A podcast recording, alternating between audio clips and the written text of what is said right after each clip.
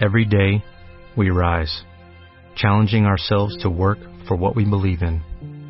At U.S. Border Patrol, protecting our borders is more than a job, it's a calling. Agents answer the call, working together to keep our country and communities safe. If you are ready for a new mission, join U.S. Border Patrol and go beyond. Learn more at cbp.gov/careers. Este mes, Revista MOA son dos revistas.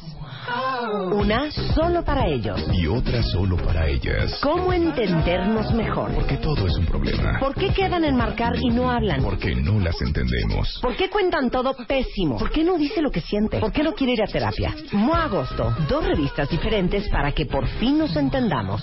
MOA. Los mejores temas. Con Marta de Baile. Regresamos. Temporada 11.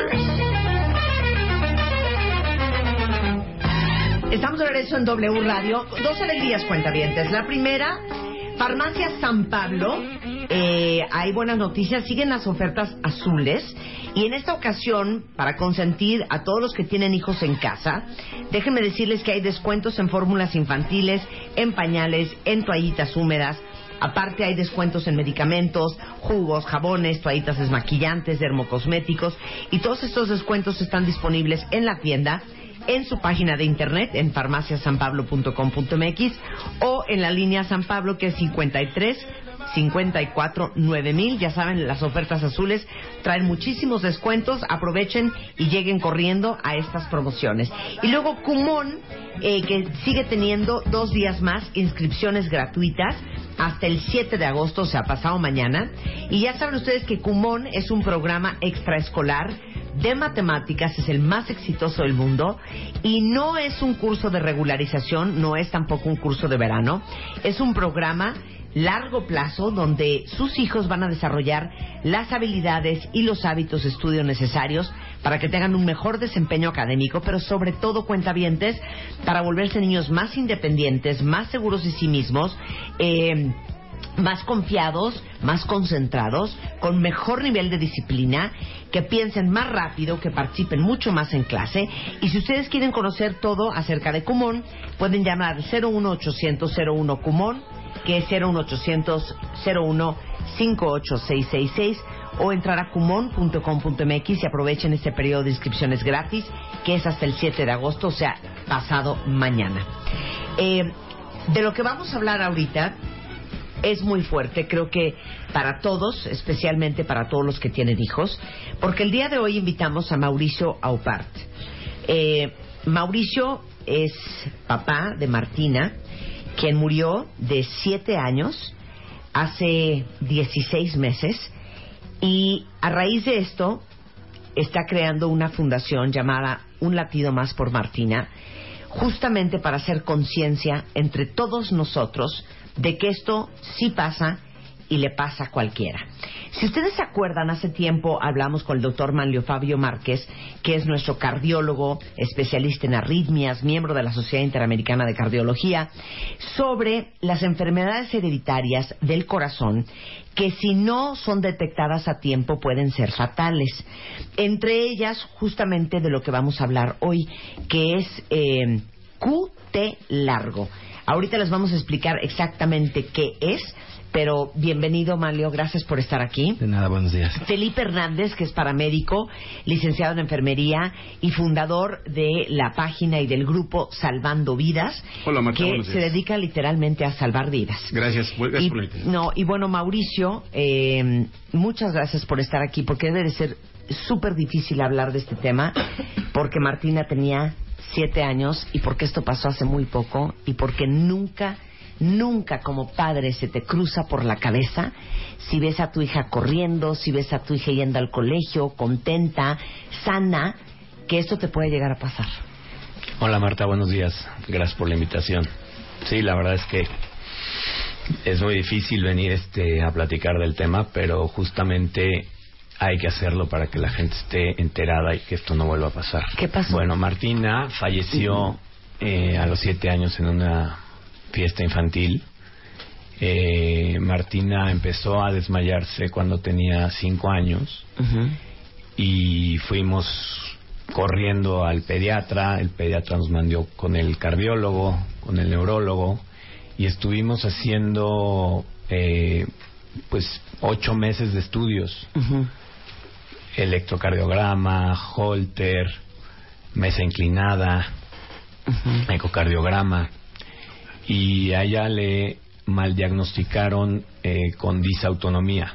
El problema de estas enfermedades, del problema de, de, esta enfermedad que nos enteramos después de su muerte. Cute largo. Cute largo. Es que los síntomas este, son dos: el desmayo y la muerte. Entonces no hay, no hay. Y un desmayo se puede confundir con muchas cosas. Sí, claro. Entonces, Entonces este, después de ocho meses de estudios, te diagnostican a Martina con disautonomía. Exactamente. Mal diagnosticada. Sí, ahora, ahora vimos que es que sí. Pedimos una segunda opinión. También nos dijeron, no se preocupen, Martina no se va a morir de eso. Esténse tranquilos. Ella lo que tiene que saber es respirar, controlarse y que la gente que esté alrededor suya, en la escuela, en la casa de los amiguitos, en el jardín, que sepan que si se desmaya, qué es lo que tienen que hacer. Entonces, este, nos, nos quedamos con eso. ¿Y te quedaste tranquilo? Nos quedamos tranquilo porque después de un tratamiento de unos beta bloqueadores, estuvo siete meses, ocho meses sin un desmayo. Entonces, de los cinco a los seis años, digamos que fueron los estudios, y de los seis a los siete años, los últimos siete meses no tuvo un solo desmayo. A ella le pasaba que se desmayaba cuando se le subía la frecuencia cardíaca. O sea, si andaba...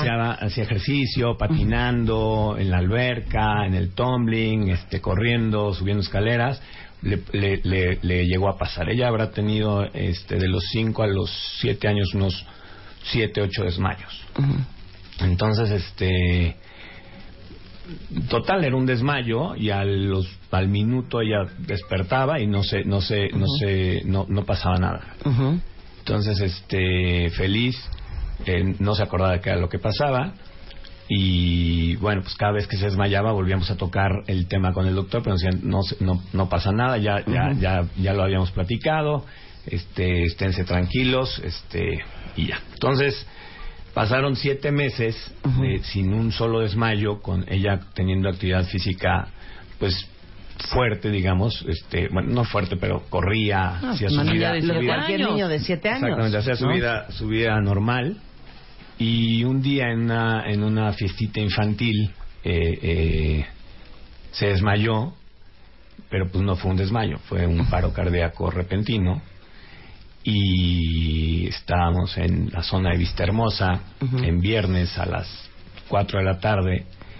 La ambulancia no llegaba, mi esposa Gabriela eh, tomó la decisión de trasladarse al hospital y nos tardamos, se yo no estaba en la fiesta, nos tardamos mucho en, llegar y, bueno, pues ella ya llegó con una condición ya muy, muy, muy mal porque la única manera, después investigando todo esto, de sacar a una persona es dándole una fibrilación ventricular, que es aplicarle un, desfibrilador, una, una, una desfibrilación con un DEA, que es este, un desfibrilador automático. Entonces, ella este, pasa la noche en el hospital, en urgencias, eh, en coma, y al día siguiente fallece. ¿Cuánto tiempo pasó, eh, Mao, de el paro cardíaco que tuvo Martina a que llega al hospital? Como 25 minutos. Pero, bueno, este, hubo una persona en la, en la, en la fiesta infantil que, que, había tomado curso de RCP y fue el que le ayudó y el que le estuvo dando masaje durante el trayecto. eh, pero pues no no fue no fue suficiente porque te digo este, esta enfermedad no sale nada más con un con un RCP necesitas dar la, la desfibrilación no claro. Eh, pues pasa el tiempo y nos juntamos con los doctores y nos, pues, no saben qué, decir, este, que, que, en qué se habían este, equivocado o, qué. Entonces hay una junta con doctores y con nosotros y nos dicen, ¿saben qué? Esto puede ser eh, un tema congénito, entonces se deberían de revisar ustedes.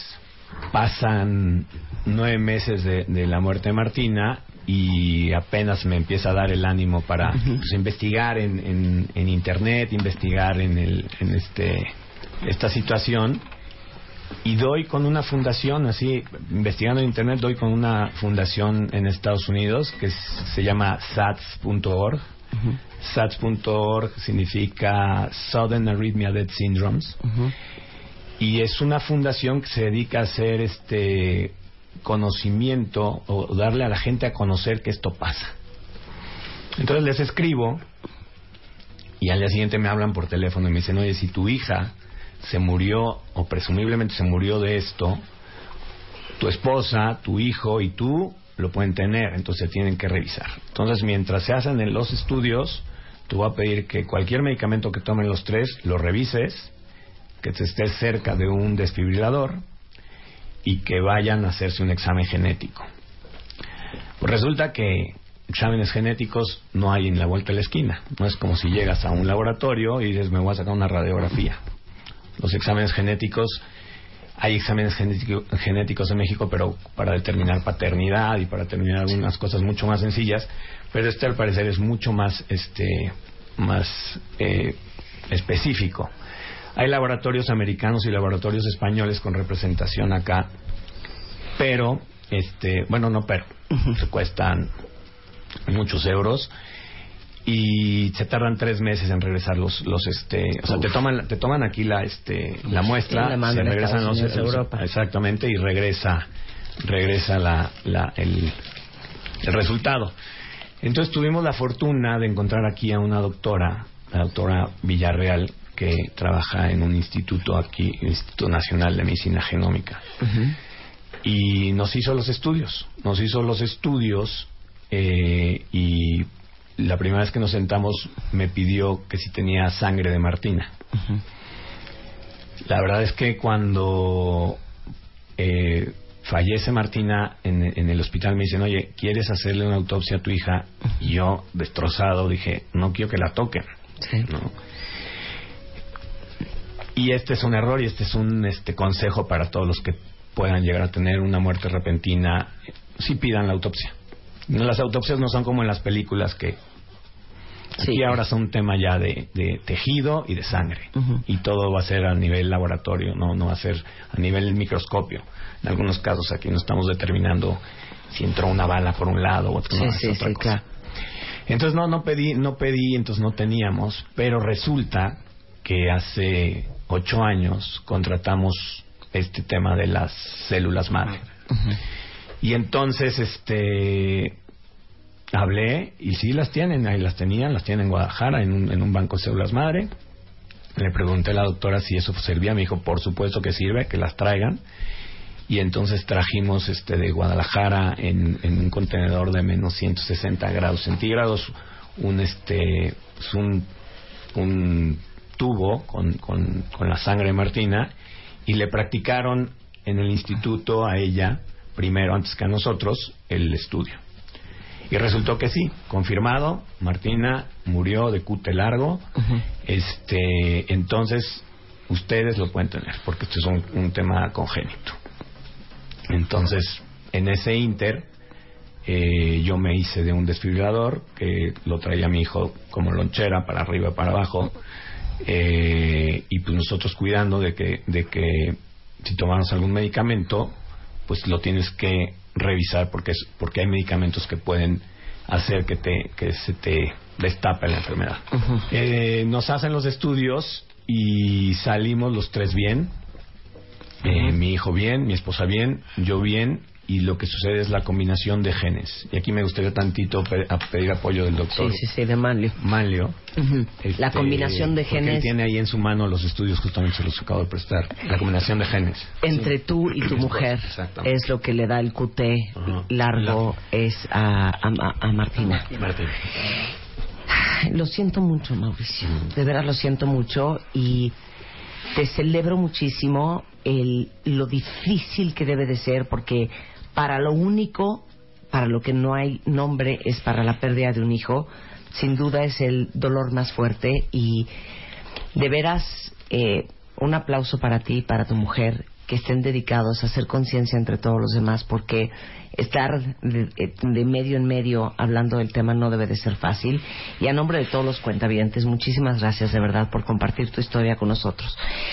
A ver, Manlio, hemos hablado de esto contigo varias veces. Así es. Y después le vamos a pedir a Felipe Hernández que nos hable de, de, de lo que se puede hacer en estos casos y de lo que debemos de saber que hay que hacer. ¿Qué es el QT largo? Mira, el intervalo QT es una parte del electrocardiograma, así es, se llama QT, pero es muy fácil de, de entender. A ver. El electrocardiograma Ajá. son unas ondas que aparecen cuando registramos la actividad eléctrica del corazón. O sea, te ponen unos electrodos ponen en el corazón. electrodos en el corazón y se registran unas ondas. Y esas ondas que representan la actividad eléctrica del corazón se les pusieron nombres para, para identificarlas. Se les pudieron haber puesto números, pero decidieron ponerle nombres. Y esos nombres, para que no se confundiera con muchas otras cosas que ya había antes, ya había ondas A, ya había ondas B, ya había ondas C, etc. Entonces decidieron ponerle el que las bautizó como PQRSTU. Ujú. Ok, entonces a partir de la P, Q, R, S, T, U. Entonces, el, el intervalo que hay desde que inicia la onda Q Ujú. hasta que termina la onda T, Ujú. ese espacio de tiempo, esa duración, Sí. es el intervalo QT. Les Q voy a mandar una foto por tu- por. Twitter. Ujú. Vamos a poner una foto en eh, Twitter. Pero perdón, cuando nosotros escuchamos nuestro corazón o cuando te tomas el pulso, nosotros lo único que ubicamos es tun, tun. Claro, sí, no, no tiene, tun. no O tiene sea, que ninguna ver. onda. No, no tiene nada que ver. No, esto solamente se puede registrar en el electrocardiograma. No se puede palpar, no se puede tomar en el pulso ni escuchar. O sea, el electrocardiograma no solo detecta la, el ritmo del latido, el tas, tas, tas. Va más allá. Va más, ¿y qué? Dame las pautas. va más allá. Haz de cuenta que te detecta exactamente el origen de esos latidos, el origen eléctrico. Los, los latidos del corazón son la parte mecánica y para que se originen esos latidos del corazón tiene que haber un estímulo eléctrico.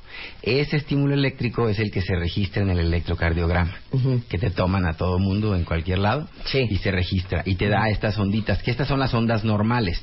El P, Q, R, S, T, U son las ondas normales. ¿no?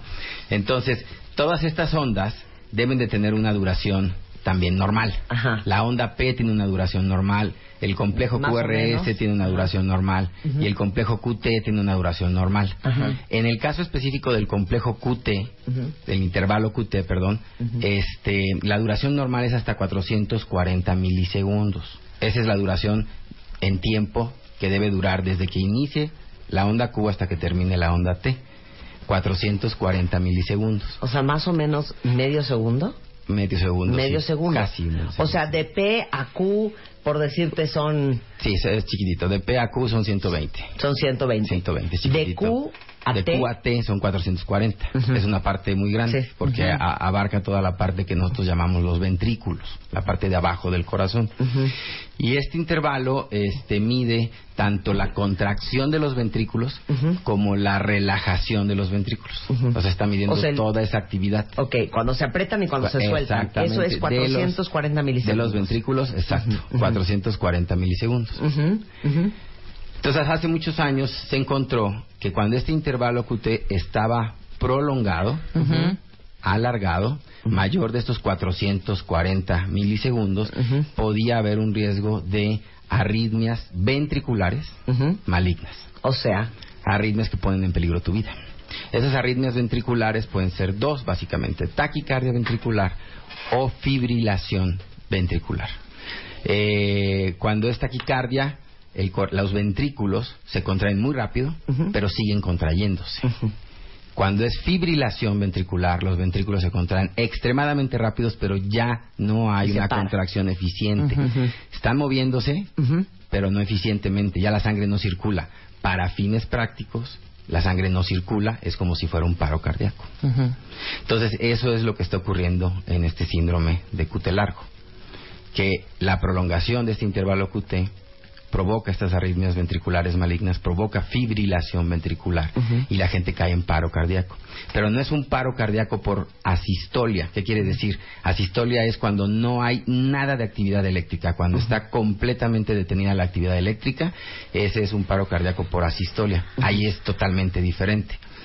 Eh, de hecho, en muchas de las películas, cuando ustedes ven que van a aplicar un choque eléctrico a la persona, generalmente en la película cometen un error. Ponen una pantallita de un monitor donde no hay actividad eléctrica, ¿no? Porque lo quieren hacer muy evidente para que la gente vea, ah, mira, le dan el choque y lo reviven. Eso no es así. En realidad lo que hay es fibrilación ventricular, que es una actividad muy rápida, muy rápida, muy rápida, muy rápida, pero, poco que no eficiente. es eficiente. Está, mira, lo puedes ver. Ok, ahorita les vamos a En un mandar.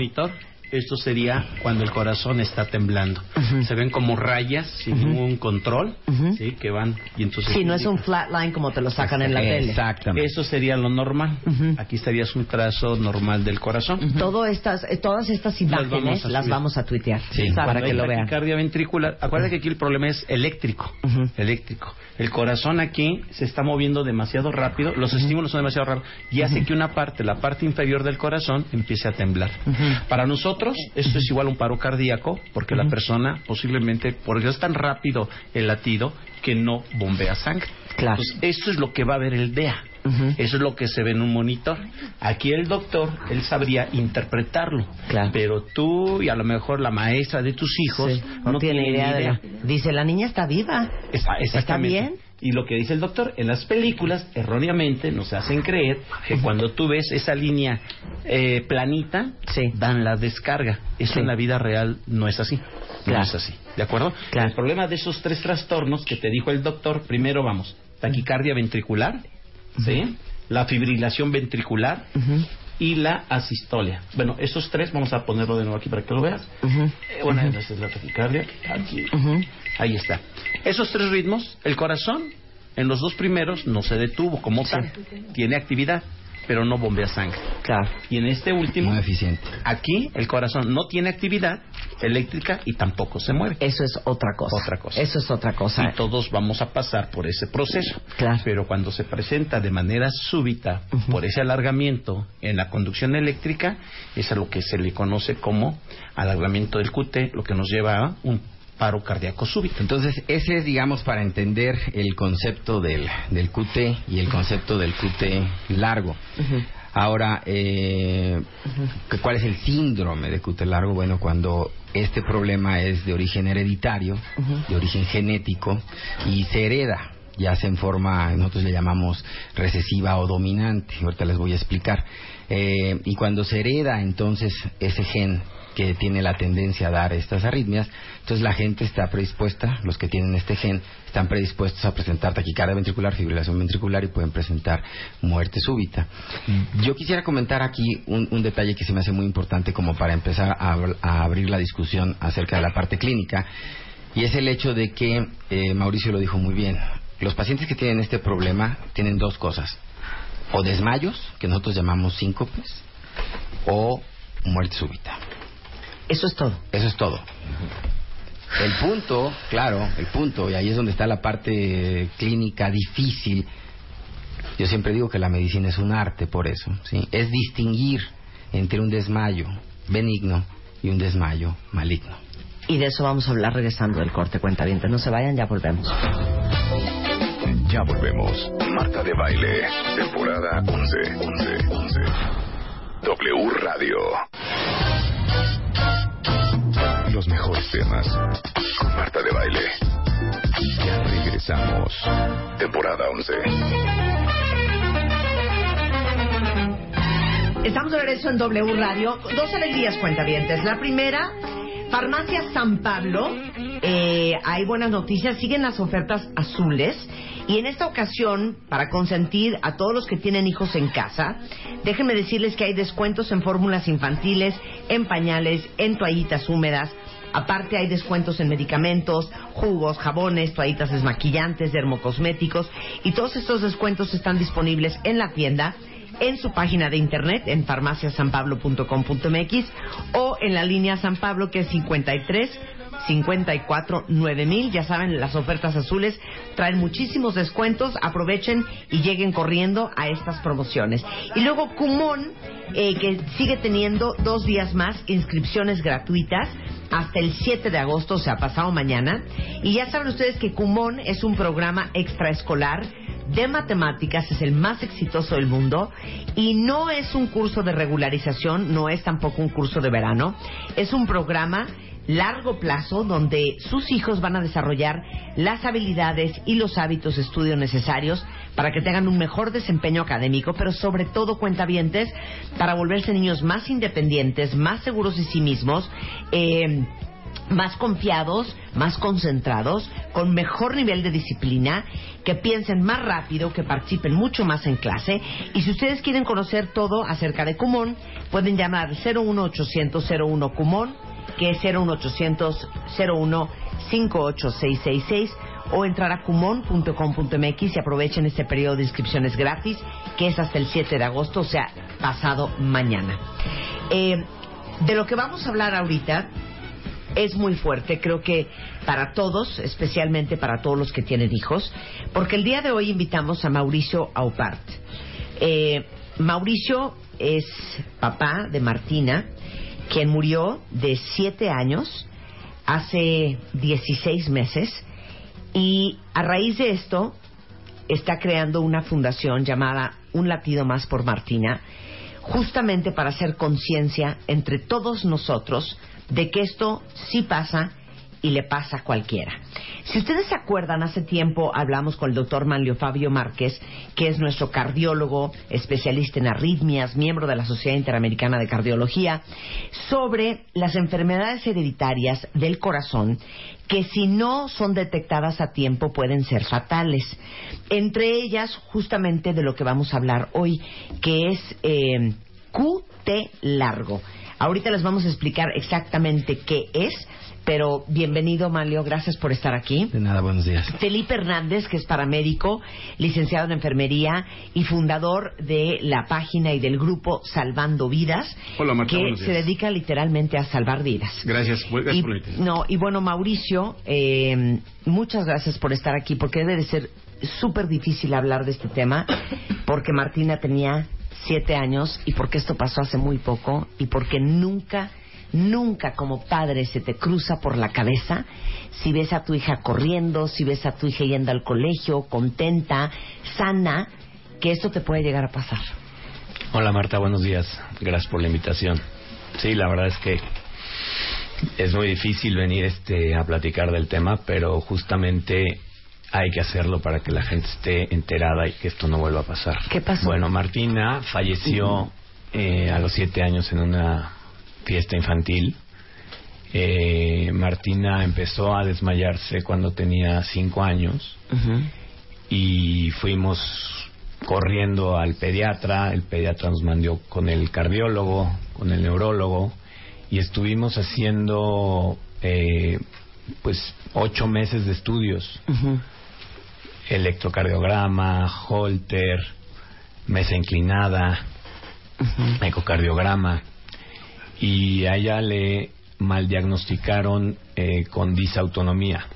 El problema de estas enfermedades, del problema de, de- de esta enfermedad que nos enteramos después de su muerte, Cute largo. cute largo, cute largo.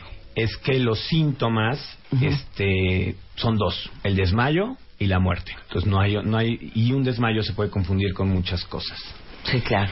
Entonces, Entonces, este, después de ocho meses de estudios, te dia- diagnostican a Martina con disautonomía. exactamente. Mal diagnosticada. Sí, ahora, ahora vimos que es que sí. Pedimos una segunda opinión. También nos dijeron no se preocupen, Martina no se va a morir de eso. Esténse tranquilos. Ella lo que tiene que saber es respirar, controlarse y que la gente que esté alrededor suya, en la escuela, en la casa de los amiguitos, en el jardín, que sepan que si se desmaya, qué es lo que tienen que hacer. Entonces, este, nos, nos quedamos con eso. Y te quedaste tranquilo. Nos quedamos tranquilo porque después de un tratamiento de unos beta bloqueadores estuvo siete meses, ocho meses sin un desmayo. Entonces, de los 5 a los 6 años, digamos que fueron los estudios, y de los 6 a los 7 años, los últimos 7 meses no tuvo un solo desmayo. A ella le pasaba que se desmayaba cuando se le subía la frecuencia cardíaca. O sea, si andaba... Hacía, hacía ejercicio, patinando, en la alberca, en el tumbling, este, corriendo, subiendo escaleras, le, le, le, llegó a pasar. Ella habrá tenido este, de los 5 a los 7 años unos 7, 8 desmayos.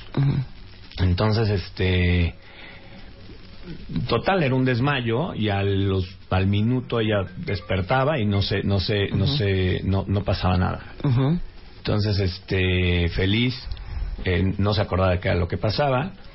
Y bueno pues cada vez que se desmayaba volvíamos a tocar el tema con el doctor pero no no no pasa nada ya ya ya ya lo habíamos platicado este esténse tranquilos este y ya entonces Pasaron siete meses sin un solo desmayo, con ella teniendo actividad física, pues fuerte, digamos, este, bueno, no fuerte, pero corría, ah, hacía su vida, de cualquier niño de siete años. Hacía su vida, su vida normal.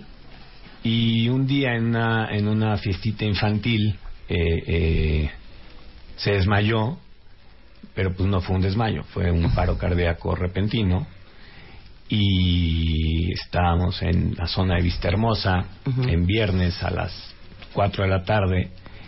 La ambulancia no llegaba, mi esposa Gabriela eh, tomó la decisión de trasladarse al hospital y nos tardamos, se tardaba mucho, yo no estaba en la fiesta, nos tardamos mucho en, llegar y, y, bueno, pues ella ya llegó con una condición ya muy, muy, muy mal porque la única manera, después investigando todo esto, de sacar a una persona es dándole una fibrilación ventricular, que es aplicarle un, desfibrilador, sí, sí, sí. una una, una desfibrilación con un DEA, que es este, un desfibrilador automático. Entonces ella este pasa la noche en el hospital, en urgencias, eh, en coma y al día siguiente fallece.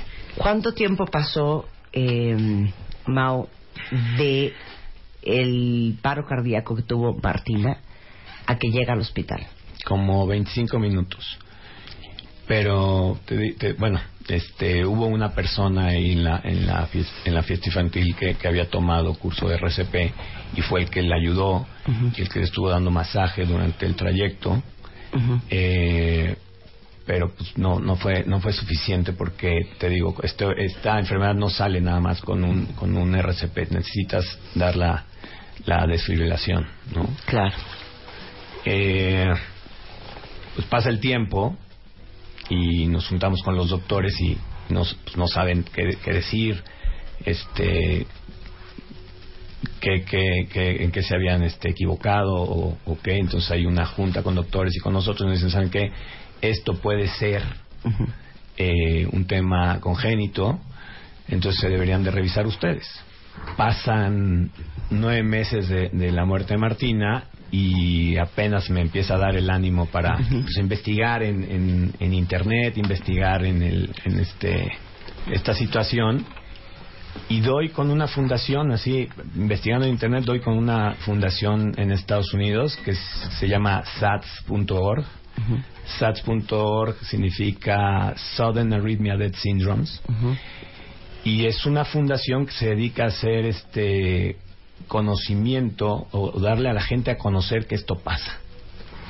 Entonces les escribo y al día siguiente me hablan por teléfono y me dicen, oye, si tu hija se murió o presumiblemente se murió de esto, tu esposa, tu hijo y tú lo pueden tener, entonces tienen que revisar. Entonces, mientras se hacen los estudios, te voy a pedir que cualquier medicamento que tomen los tres lo revises, que te estés cerca de un desfibrilador y que vayan a hacerse un examen genético. Pues resulta que exámenes genéticos no hay en la vuelta de la esquina. No es como si llegas a un laboratorio y dices, me voy a sacar una radiografía. Los exámenes genéticos, hay exámenes genéticos en México, pero para determinar paternidad y para determinar algunas cosas mucho más sencillas. Pero este, al parecer, es mucho más, este, más eh, específico. Hay laboratorios americanos y laboratorios españoles con representación acá, pero, este, bueno, no, pero, se cuestan muchos euros y se tardan tres meses en regresar los los este o sea te toman te toman aquí la este la muestra la se regresan los Unidos, Europa. exactamente y regresa regresa la, la el, el resultado. Entonces tuvimos la fortuna de encontrar aquí a una doctora la doctora Villarreal que trabaja en un instituto aquí el Instituto Nacional de Medicina Genómica y nos hizo los estudios nos hizo los estudios eh, y la primera vez que nos sentamos me pidió que si tenía sangre de Martina. La verdad es que cuando eh, fallece Martina en, en el hospital me dicen, oye, ¿quieres hacerle una autopsia a tu hija? Y yo, destrozado, dije, no quiero que la toquen. Sí. ¿no? Y este es un error y este es un este consejo para todos los que puedan llegar a tener una muerte repentina, si pidan la autopsia. Las autopsias no son como en las películas que Sí. aquí ahora son un tema ya de, de tejido y de sangre y todo va a ser a nivel laboratorio, no no va a ser a nivel microscopio. En algunos casos aquí no estamos determinando si entró una bala por un lado o otro. Sí, no, es sí, otra sí, cosa. claro. Entonces no, no pedí, no pedí, entonces no teníamos, pero resulta que hace ocho años contratamos este tema de las células madre. Y entonces, este, hablé y sí las tienen, ahí las tenían, las tienen en Guadalajara, en un, en un banco de células madre. Le pregunté a la doctora si eso servía, me dijo, por supuesto que sirve, que las traigan. Y entonces trajimos este de Guadalajara en, en un contenedor de menos 160 grados centígrados un este pues, un, un tubo con, con, con la sangre de Martina y le practicaron en el instituto a ella primero antes que a nosotros el estudio. Y resultó que sí confirmado Martina murió de cute largo. Este entonces ustedes lo pueden tener porque esto es un, un tema congénito. Entonces, en ese inter, eh, yo me hice de un desfibrilador que lo traía mi hijo como lonchera para arriba y para abajo. Eh, y pues nosotros cuidando de que, de que si tomamos algún medicamento, pues lo tienes que revisar porque, es, porque hay medicamentos que pueden hacer que, te, que se te destape la enfermedad. Eh, nos hacen los estudios y salimos los tres bien. Eh, mi hijo bien, mi esposa bien, yo bien, y lo que sucede es la combinación de genes. Y aquí me gustaría tantito pe- a pedir apoyo del doctor Sí, sí, sí, de Manlio. Manlio. Ujú. Este, La combinación de porque él genes tiene ahí en su mano los estudios, justamente se los acabo de prestar. La combinación de genes. entre tú y tu mujer es lo que le da el QT Ajá. largo es a, a, a Martina. Martín. Lo siento mucho, Mauricio. De verdad lo siento mucho y te celebro muchísimo el, lo difícil que debe de ser porque para lo único, para lo que no hay nombre es para la pérdida de un hijo, sin duda es el dolor más fuerte y de veras eh, un aplauso para ti y para tu mujer que estén dedicados a hacer conciencia entre todos los demás porque estar de, eh, medio en medio hablando del tema no debe de ser fácil. Y a nombre de todos los cuentavientes muchísimas gracias de verdad por compartir tu historia con nosotros a ver Manlio hemos hablado de esto contigo varias veces Así es. y después le vamos a pedir a Felipe Hernández que nos hable de, de, de lo que se puede hacer en estos casos y de lo que debemos de saber que hay que hacer. ¿Qué es el cute largo? Mira, el intervalo QT es una parte del electrocardiograma. Así es, se llama QT, pero es muy fácil de, de entender. El electrocardiograma Ajá. son unas ondas que aparecen cuando registramos la actividad eléctrica del corazón. O sea, te ponen unos electrodos ponen en el corazón. electrodos en el corazón y se registran unas ondas. Y esas ondas que representan la actividad eléctrica del corazón se les pusieron nombres para, para identificarlas. Se les pudieron haber puesto números, pero decidieron ponerle nombres. Y esos nombres, para que no se confundiera con muchas otras cosas que ya había antes, ya había ondas A, ya había ondas B, ya había ondas C, etc. etc. Entonces decidieron ponerle el que las bautizó como PQRSTU. Ujú. Ok, entonces a partir de la P, Q, R, S, T, U.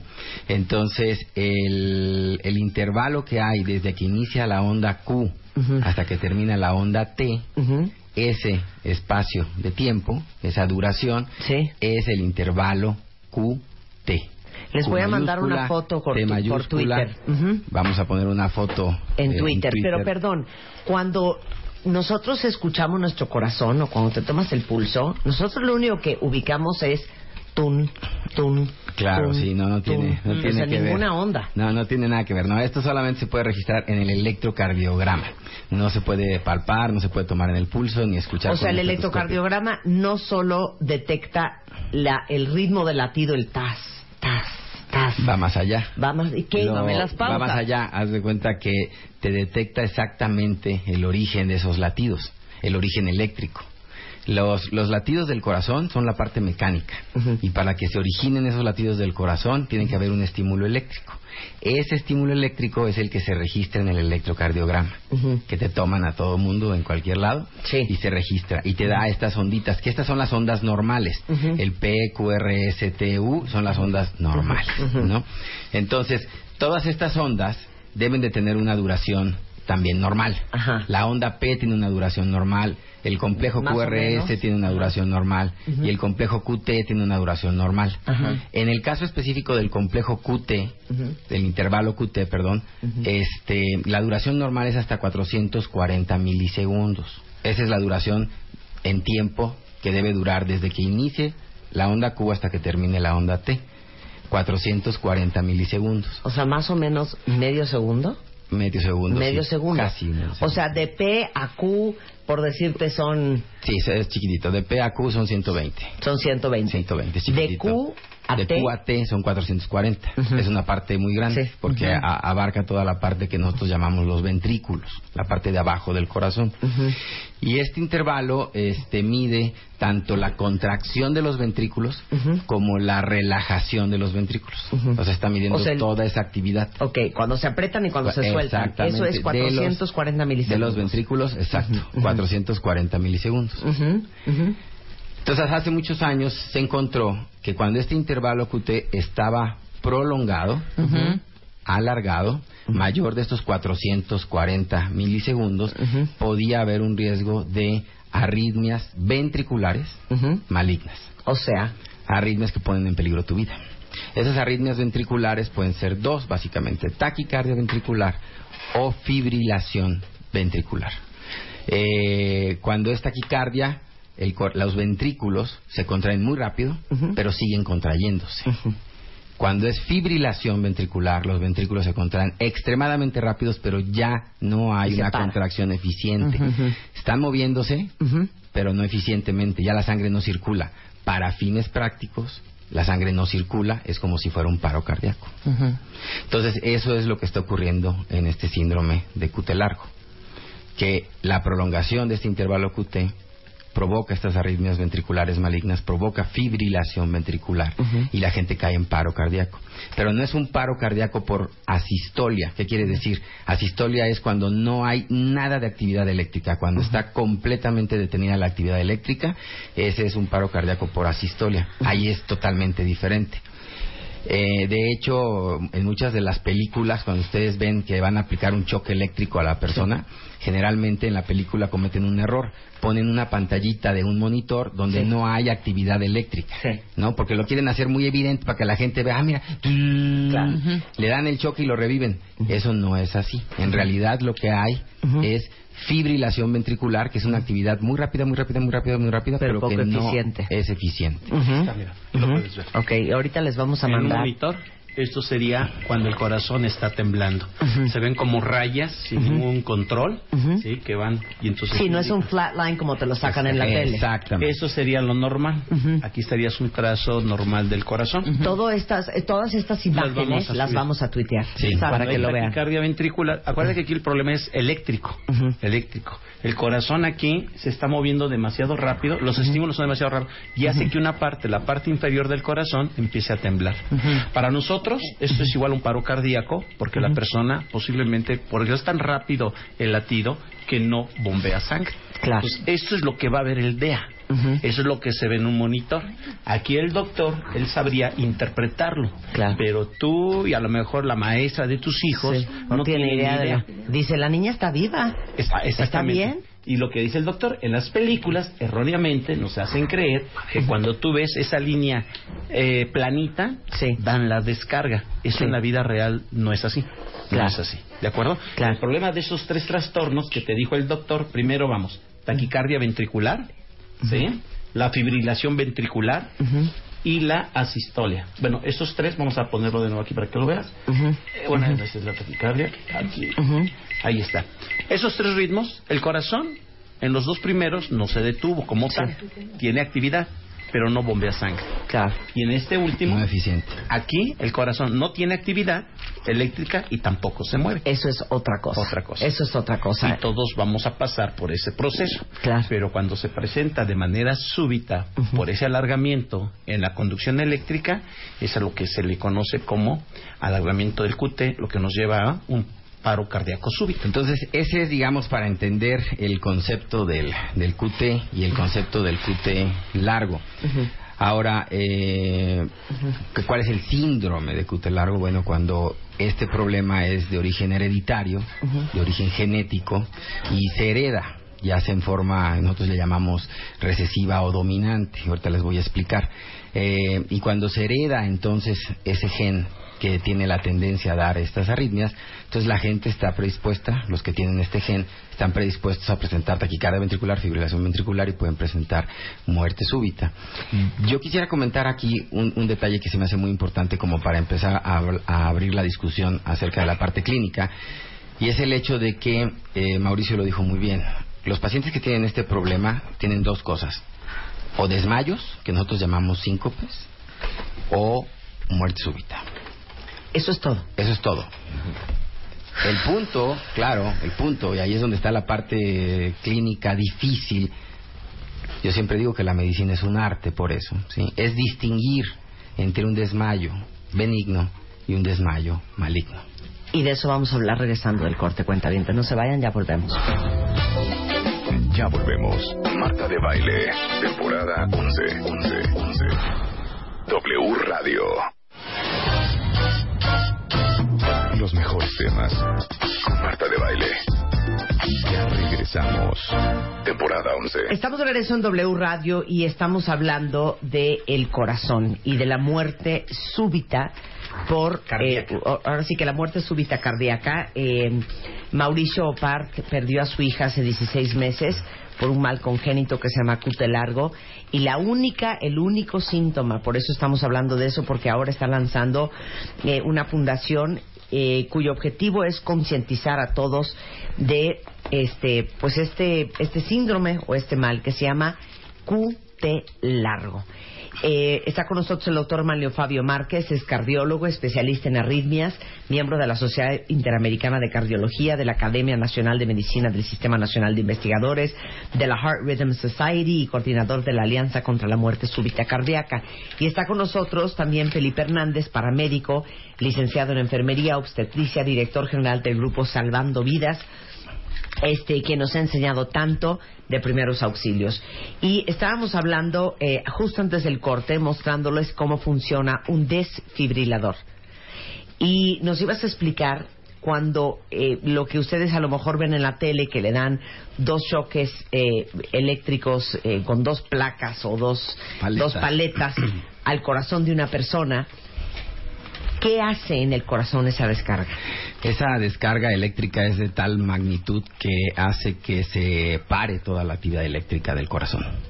Nosotros le llamamos despolarización. Entonces lo que hace es que se para en ese momento toda la actividad eléctrica del corazón y nuestro marcapasos normal del corazón debería de volver a tomar el ritmo del corazón. Eso es lo que hace.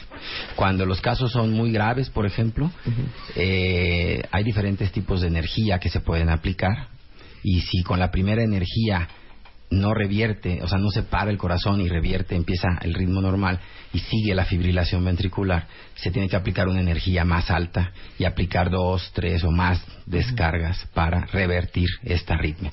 Entonces lo que hace es eso, parar por completo todas las células del corazón, todas las para, y, el, y entonces nuestro marcapasos normal debe de empezar a funcionar y el latido se debe de normalizar. Ahora, es horrenda la palabra el, el hubiera. Pero si hubiera habido un desfibrilador donde estaba Martina en esa fiesta infantil, donde por estar jugando y en esta agitación física tuvo un, un paro cardíaco súbito, eh, estaría viva. Posiblemente sí, Marta, posiblemente sí. Este, y también esta es la parte eh, linda de la historia. Eh, bueno, gracias a, a- a- no gracias, sino este, hay, hay, si se detectara esto a tiempo, hay posibilidades para, hay, tienen oportunidades las personas que tienen esto. Dependiendo cuál sea, puede ser con medicamentos o con un desfibrilador eh, automático interno. ¿Qué quiere decir esto? Es como un tipo marcapasos Claro. que te lo hacen en una cirugía y que te ponen este un, un desfibrilador interno que lo que va a hacer es que cuando detecte que no hay actividad eléctrica en el corazón va a soltar la descarga y lo vas a traer cargando internamente. Claro. Siempre hablamos en esta conversación de que los síntomas de alguien que tiene este padecimiento de cute largo eh, se desmayan cuando están haciendo actividad física, intensa o no intensa. Sí, bueno, hay, hay un punto ahí también que, es, que es importante de mencionar. Eh, hay diferentes síndromes de QT largo. Ahorita ya van identificados 15 tipos de síndrome de QT largo. Pero, pero, los más comunes son los tres primeros. El síndrome de QT largo tipo 1, tipo 2 y tipo 3. Y, y ahí es diferente. En el síndrome de QT largo tipo 1 sí está directamente relacionado con el ejercicio. Eh, en el tipo 2 también, pero específicamente relacionado, por ejemplo, con la natación, que es algo muy interesante, ¿sí? Lo que mencionó Mauricio a mí se me hace sumamente interesante desde el punto de vista clínico para que la gente esté al pendiente, ¿no? Si eh, alguien ha tenido un familiar que aparentemente se ahogó en la alberca, ¿sí? Entonces debemos de prestar atención, porque a veces no se ahogan porque no sepan nadar, sino se ahogan porque les da la fibrilación ventricular durante la natación, ¿sí? Y se ahogan. Bueno, Martina dice es que uno de sus desmayos fue saliendo de la alberca Así después es. de que quiso cruzar la es. alberca de un solo trancazo. Sí. Así es. Bueno, ¿No? ella, ella nunca Así se es. metía sola a la alberca, independientemente de su condición. Este, en una clase, al terminar, los dejábamos hacer este, eh, pues que chacotearan en la alberca y estaba jugando con una amiguita, entonces salió y dijo papi, papi, y, y, y se desmayó saliendo. Le pudo haber pasado en medio de la, De- de la De la nada. Y hay otro ¿Y por qué con la nadada? específicamente por la cantidad de adrenalina que se libera. Es diferente. Ok. ¿Y el la- tercero? Y el tercero es que hay otros pacientes con síndrome de QT largo que desgraciadamente fallecen en la noche, Al dormir. ya dormidos y ya no despiertan. Perdón, Entonces, ¿qué eh, también ahí hay que tener esa precaución, digamos, de preguntar en la historia familiar, ¿no? Porque muchas veces lo que pasa ¿cómo que ya en no se México, despertó? lo que pasa muchas veces en, en nuestro país, desgraciadamente, es que todos mueren de un infarto. Todos. Oye, ¿de qué murió tu papá? De un infarto. ¿De qué murió tu mamá? De un infarto. ¿De qué? O sea, aquí todos mueren de infarto. ¿Por qué? Ah. Porque no se investiga un poco más. Claro. Entonces, lo que tenemos que hacer es investigar, bueno, un infarto, pero ¿qué estaba haciendo? Claro. ¿En qué momento? No es lo mismo un infarto verdaderamente haciendo ejercicio y que le dio el dolor en el pecho, ¿no? Ah, no, no, no, no tuvo ningún dolor, estaba haciendo ejercicio y cayó desplomado, como lo han visto ustedes en los videos, ¿no? Claro. Y cae muerto, ¿no? En, en el campo de fútbol o donde sea. O amaneció muerto, ah, eso también es muy importante de saber. ¿Qué ibas a decir, Sí, Felipe? por eso vemos mucho en las, tel- en las películas, eh, en la televisión, en las noticias, de gente deportista que cae. Y de hecho, aquí te voy a mostrar, eh, dale la siguiente hacia la derecha. Eso sucedió hace, hace tres semanas en España. Un jugador eh, de fútbol estaba y cae súbitamente. Un médico que acababa de tomar un curso de RCP y ahí tenían un DEA. Dio reanimación, utilizó el desfibrilación y la persona sobrevivió. Entonces, por eso lo hemos visto en gente jugada. Y la gente dice, ¿cómo es posible que no los detecten si ya hacen chequeos? Claro. ¿Sí? Porque ya lo mencionó, no es tan fácil ese diagnóstico. Claro. Entonces, por eso lo hemos visto en gente joven y gente Claro. deportista. Tú dirías, Manlio, es atrevido, es arriesgado eh, decir que si tú tienes un hijo que se desmaya eh, cada vez que hace actividad física, hay que hacerle una prueba genética para ver si tiene el síndrome de Gutelar. Bueno, antes de irnos hasta allá, antes de irnos hasta allá, porque entonces sí nos iríamos, nos haríamos un brinco gigante. Yo creo, y lo mencionó ya Mauricio, lo primero es buscar ayuda con un especialista. Y aquí hay un punto muy importante, que la gente no sabe cuál es ese especialista. Y lo digo sinceramente. No, dilo. Cuando tú tienes un problema en la garganta, pum, inmediatamente sabes. Ah, pues Otorrino No sabes toda sí. la palabra, pero sí, el otorrino. ¿no? O sea, te la sabes, ¿no? Cuando sientes que te duele el pecho, o tienes, ah, pues el cardiólogo. Pero cuando tienen desmayos, cuando tienen un familiar que tuvo una muerte súbita de cualquier tipo, cuando tienen arritmias, cuando sienten palpitaciones, cuando les late el corazón anormal, no piensan en el electrofisiólogo, que somos los especialistas en las arritmias. O sea, es cardiólogo Ajá. con una especialidad en electrofisiología. Claro, por eso es que se vuelve tan difícil a veces el diagnóstico. Apunten, por favor, en sus celulares que estamos haciendo un directorio de especialistas. Por eso siempre les decimos que amamos aquí la doble especialidad, porque tiene que ser el hombre cardiólogo y aparte electrofisiólogo. Así es. Porque no todos los cardiólogos saben mucho de electricidad. Es como todo, exactamente, es como todo. Todos a la carrera llevamos una embarradita de pediatría y una embarradita de gineco, ¿no? Pero conforme te vas especializando, pues ya eso lo vas creciendo de una manera muy impresionante. Y en este caso es similar. Los cardiólogos, por supuesto que lo saben y tienen conocimiento, y habrá algunos que sean excelentes en, Sí. en, en Electrofisiólogos. Pero claro. los electrofisiólogos somos los que estamos a cargo de eso, lo vemos todos los días. Vemos los electrocardiogramas, identificamos los QTs prolongados, identificamos otros síndromes de muerte súbita, porque hay muchos otros síndromes de muerte súbita también hereditarios, congénitos, este, como el que mostró eh, Felipe de la displasia ritmogénica del ventrículo derecho y otros, ¿no? Entonces, la idea sería más que nada, porque además el estudio este genético, que ahorita lo vamos a platicar también, pues no está como lo dijo Mauricio, ah, vamos aquí a los laboratorios de la esquina y me lo hacen. No. Entonces, yo creo que más bien el punto es, si tu niño, tu niña, tiene un desmayo que no es normal, porque ocurre durante el ejercicio, tiene que ir a buscar ayuda de un especialista en electrofisiología. Cardiólogo, electrofisiólogo. Número uno. ¿No? ¿Agregarías lo de la oximetría en una escuela, doctor? ¿Tú crees que Ah, sí, podría por supuesto. ayudar? Sí, sería, sería sumamente útil tener un oxímetro que Sí. no cuesta más de 800 pesos en todas las enfermerías de las escuelas, porque los desmayos son muy comunes y el desmayo común, que le llaman, que es benigno y todo, pues rápidamente puedes, puedes poner el oxímetro y ver que el paciente o el niño está saturando bien su oxigenación y tiene una frecuencia cardíaca normal.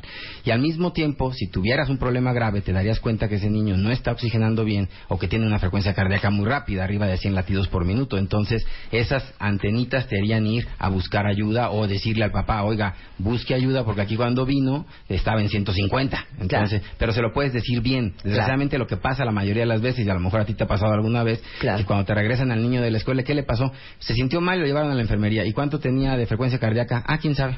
Claro. O sea, ni se la mide. Entonces, un oxímetro podría ser una manera muy fácil de ayudar. Y usar la tecnología, porque la enfermera o el maestro se lo pone, como no es el experto, ¿qué hace? Le toma una foto con su teléfono y se la manda al papá para que sepa Claro. qué fue lo que... Entonces hay dos cosas. La prevención, que sea importante, el diagnosticarlo, el sospecharlo. Pero cuando se presenta el evento, que es lo ya que se quiero suscitó... que expliques ya. Está el evento ¿Qué vamos sucediendo. ¿Qué vas a vamos hacer? Tengo al niño, estaba jugando, cayó súbitamente. Mi dato que me alerta es que quedó inconsciente de manera súbita. Si yo no he, no he tomado un curso de RCP, no he tomado, voy a empezar con compresiones en el pecho. Pero estas compresiones deben de ser efectivas y deben de ser de la siguiente manera. Primero, la ubicación. Yo traigo aquí un maniquí de un niño, ¿de acuerdo? Le voy a descubrir el pecho al niño totalmente. Y voy a ubicar sus tetillas, sus pezones. Ubica sus pezones, las tetillas. Voy a marcar la zona, es muy importante. Con mi dedo medio le voy a tocar el pezón o tetilla que está lejana a mí. Y dejo caer mi mano en el pecho, pero si observas saldría del tórax. Arqueo la mano y la coloco sobre el esternón, el hueso que tenemos aquí en el centro, a ese es el esternón, a la altura de las tetillas y voy a empezar a comprimir. Pero es muy importante que la profundidad en los niños sea de 5 centímetros y tener un ritmo mínimo de 100 por minuto. Y recordarás que estuvimos utilizando una canción de los Billys que nos ayuda a que la gente aprenda a mantener el ritmo. Yo tendría que dar compresiones y ventilación. Pero si la gente no sabe dar ventilación, manténganlo con compresiones en lo que tienes un DEA. Llegó Marta en este momento con el DEA. Yo estoy dando compresiones. Marta, por favor, préndelo. Vamos a hacer exactamente lo mismo, ¿sí? Yo sigo dando compresiones. Por eso en las escuelas debe de haber, en los gimnasios, préndelo primero, primero préndelo. Bien, pero tráetelo para acá, Marta. Yo te voy indicando, pero sin dejar de dar compresiones. ¿De acuerdo? Bien. Colócale los parches, despréndelos y no, despréndelo. Ah, Vamos a hacerlo real. Eso es. Fíjate el dibujo. ¿Dónde va ese? Adelante. Bien, ahí rápido. Coloco y volvemos a hacerlo. Bien. Tú me dices cuando estés lista para el otro. O sea, yo no dejo de dar Bien, giramos, Listo. colocamos. Perfecto. Ahora conéctalo. Ok. Bien, yo sigo dando compresiones. ¿Qué me vas a hacer ahí? Suspende. Ok, ahí para. tú, para. Exacto. Para. No toquen lo al paciente. Nadie lo toque. Permite, aguanta, tranquila. El aparato está viendo si necesita una descarga eléctrica. ¿Por qué? Porque está fibrilando. Entonces, Deja ahorita va a prenderse. Exacto. ¿Qué me vas a decir? No lo toquen. No lo toquen, Porque por puede favor. estar alguien tratando. Quiero darle la descarga. Bien. Y me voy directamente con compresiones. ¿De acuerdo? Esto me da una alta posibilidad de que este niño regrese a un ritmo normal. Eso es lo que tenemos que hacer que en las escuelas. Ahora, las credenciales y las constancias no salvan vidas. Debemos de crear programas permanentes de RCP, porque una sola persona haciendo esto bien no rebasa más de cuatro minutos. Ok. Entonces yo me agoto, llega Rebeca y me releva. A ver. Ah, perdón, a los dos minutos, yo sigo dando compresiones a pesar de la descarga. A los dos minutos, el DEA va a volver a decir, analizando. Suspendo. Solo. Si el DEA indica dar nuevamente la recarga, la Sí. descarga, es porque el corazón sigue fibrilando. Ok. ¿De acuerdo? ¿Y si, ¿Y si ya arrancó el corazón? ¿Cómo sabes? Bueno, si tú le sigues dando y no se requiere, no le pasa nada al niño. Claro. Eso es mejor. Aquí, como la gente no es del área de la salud, lo que la American Heart recomienda es, si el niño abre los ojos, se queja o respira, suspenda. Claro. ¿De acuerdo? El palpar el pulso para la población civil a veces puede ser difícil. Sí, claro. Por eso la importancia de un DEA, porque el DEA lo va a analizar. Y si el DEA te dice, no se recomienda dar descarga, el niño abrió los ojos, Sí. o se mueve el pecho, suspendes. Hay otro video en donde esto sucedió en una escuela prima, eh, secundaria en los Estados Unidos. Una niña jugando voleibol cae súbitamente, los maestros estaban en el programa de contra la muerte súbita, iniciaron RCP, tenía poco que habían colocado DEAs en el gimnasio, traen el DEA, colocan el DEA, el DEA detecta la desfibrilación y cuando llega la ambulancia, que fue en- a los ocho minutos, la niña ya tenía pulso, estaba respirando, se había despertado. ¿Cuánto tarda en promedio en llegar una ambulancia? Una ambulancia, en teoría, te dicen de 10 a 15 minutos. La verdad, va a ser muy variable el tiempo. Sí. ahora, en lugares como en Estados Unidos, que el tiempo de arribo de una ambulancia es de 8 minutos, sigue siendo fundamental que la gente inicie con RCP. ¿Cuánto tiempo tenemos? Bueno, solamente el cerebro de un niño, de un bebé, aguanta tres minutos sin oxígeno. Después de los tres minutos ya empieza a sufrir. A los seis minutos empieza a haber daño cerebral y a los diez minutos hay muerte cerebral. Hoy el objetivo no solamente es hacer que el corazón vuelva a latir, sino que este niño tenga una calidad de vida aceptable. Y eso solo se logra con RCP adecuada, la desfibrilación adecuada y el manejo posterior al paro. Yo no me canso de decirles, cuentavientes, que es tan importante que ustedes, lejos de estar preguntando, ¿y cuál es el programa académico? ¿Y, y, y tienen clases de inglés? La verdad es que cuántos de ustedes han preguntado si hay primeros auxilios, cuántas personas eh, existen en el colegio de sus hijos que saben de primeros auxilios, cuándo fue la última vez que se actualizaron, cuántas personas son, qué tan lejos están de sus hijos, porque de nada sirve que su hijo esté en kinder y solo haya una persona en el colegio que está básicamente a cinco minutos corriendo porque está en las aulas de preparatoria. Entonces, son cosas que tienen que averiguar uno y dos que todos nosotros, por responsabilidad social y civil, deberíamos de saber primeros auxilios, deberíamos de saber RCP, deberíamos de saber cómo ventilar, deberíamos de saber qué hacer en caso de un atragantamiento, un torniquete, la maniobra de Y Heimlich. exigir que en las escuelas Lo tengan. haya En la Alianza contra la Muerte Súbita estamos haciendo un convenio con una empresa japonesa para tener acceso a los DEAS. A mí me preguntaban por qué los DEAS no son tan populares en México. La primera, por la ignorancia de la gente de lo que es un DEA. Y la segunda, a veces es el costo. Pero si facilitamos la compra de un DEA, en México estamos acostumbrados a hacer tandas, a hacer meses sin interés, a hacer algo que haga que la gente tenga un DEA. Entonces, si favorecemos que se puedan conseguir DEAs a pagos fijos, ¿sí? A tratar de bajar los costos, porque no todo el mundo Claro, tenía la posibilidad de comprarte a cinco DEAs, eso puede ayudar mucho. Y lo que se trata de hacer con la alianza es eso. Entonces, en Salvando Vidas, estamos tratando de tener DEAs en donde la gente pueda conseguirlos a pagos, a meses, eh, lo pueda conseguir mucho más accesible el costo para que llegue a todos lados. Esa es la otra parte Claro. fundamental. Esto Mauricio. que- esto que comentabas, Marta, increíble, ¿no? Que en una escuela no exista, o sea, que haya eh, un extintor Claro. y que no haya un desfibrilador. Entonces, en este camino, con esta fundación he estado investigando y, y sí, hay muy pocos colegios.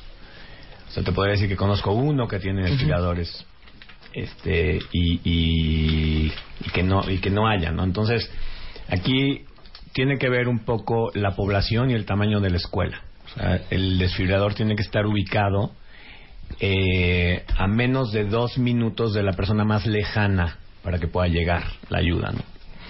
Eh, un desfibrilador cuesta entre 1.700 y 2.000 dólares, como te decía, y no hace falta una capacitación muy sofisticada para saberlo usar. Entonces, por un lado estamos viendo que los, la- los sitios públicos tienen que estar este tener eh, la capacidad de reaccionar pero también las autoridades es lo que estoy empezando a tratar de tocar puertas y ver Claro. dónde está. Encontré un exhorto en el diario oficial de la Federación del 2013 y es un acuerdo por el cual se exhorta a los propietarios, estoy leyendo, y responsables de establecimientos con grandes concentraciones de personas, así como a las instituciones o personas físicas que cuenten con unidades de emergencia móvil y ambulancias destinadas a la atención de emergencias y traslado de pacientes a contar con desfibriladores automáticos externos en sus instalaciones. Cosa que no sucede.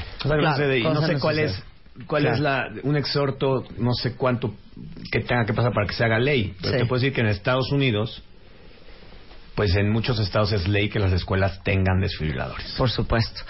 Eh, para contactarte, Mauricio, te encuentran en eh, el hashtag Un latido más por Martina en, en México. Ya organizaste sads.org.mx que está en construcción, pero igualmente, este, eh, no sé si tengas cuenta de Twitter, un teléfono donde te puedan encontrar. Sí, mira, ve, es- también tenemos un correo que es info arroba sats.org.mx Ujú. y aquí las personas que se quieran sumar, que quieran ayudar, que quieran, que tengan dudas, que quieran apoyar a la fundación, que, que o que tienen un, un familiar, un amigo o alguien que está desmayando, lo podemos empezar a contactar con las personas este, eh, eh, Indicadas. indicadas, ¿no? Muy bien. Eh, igualmente, el doctor Manlio Fabio Márquez, que es cardiólogo y es electrofisiólogo, lo encuentran aquí en tanto en Médica Sur como en el Hospital ABC de Observatorio. Eh, los teléfonos son eh, 55 28 86 13, 67 11 16 75 o 52 76 70 67 o en cardioarritmias.mx. Y Felipe Hernández, que con quien llevamos colaborando ya, yo creo que como 19 años, está en salvando-vidas o en salvandovidas.com. Ustedes pueden organizarse con Felipe y que Felipe y su gente vaya al colegio de sus hijos, vaya a su oficina, vaya a su casa, junten a, a conocidos, a familiares, a tomar el curso de RCP. Y tenemos también botiquines, porque es otra parte importante del equipo, y DEAS. Tenemos DEAS y con este, eh, este convenio con la Alianza contra la Muerte Súbita queremos que lleguen los días a todos. Ver la manera que el costo no sea el motivo de que la gente no tenga un DEA. Claro, el DEA y la capacitación salvan vidas. Muchas gracias, Al Felipe. Un placer tenerte aquí. Gracias a los tres. Hacemos una pausa y regresamos. Ya volvemos. Marta de Baile, temporada 11. 11. 11. W Radio. Este mes, Revista MOA son dos revistas. Una solo para ellos. Y otra solo para ellas. ¿Cómo entendernos mejor? Porque todo es un problema. ¿Por qué quedan en marcar y no hablan? Porque no las entendemos. ¿Por qué cuentan todo pésimo? ¿Por qué no dice lo que siente? ¿Por qué no quiere ir a terapia? MOA Agosto, dos revistas diferentes para que por fin nos entendamos. Hola, buenos días, mi pana. Buenos días, bienvenido a Sherwin Williams. ¡Ey! ¿Qué onda, compadre? ¿Qué onda? Ya tengo lista la pintura que ordenaste en el ProPlus app. Con más de 6.000 representantes en nuestras tiendas listos para atenderte en tu idioma y beneficios para contratistas que encontrarás en aliadopro.com. En Sherwin Williams somos el aliado del PRO.